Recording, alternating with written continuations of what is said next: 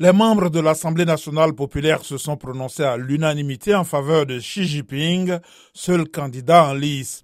Si le rôle du président est principalement honorifique, Xi Jinping a déjà été reconduit à la présidence de la commission militaire centrale et a entamé son troisième mandat de cinq ans en tant que commandant en chef des forces armées chinoises.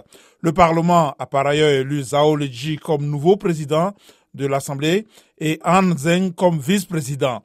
Les deux hommes faisaient partie de la précédente équipe de dirigeants du Parti communiste chinois au comité permanent du Politburo. La première réaction internationale à la réélection de Xi Jinping est venue du président russe Vladimir Poutine, qui a adressé ses sincères félicitations et loué le renforcement de leur coopération sur fond de conflit en Ukraine.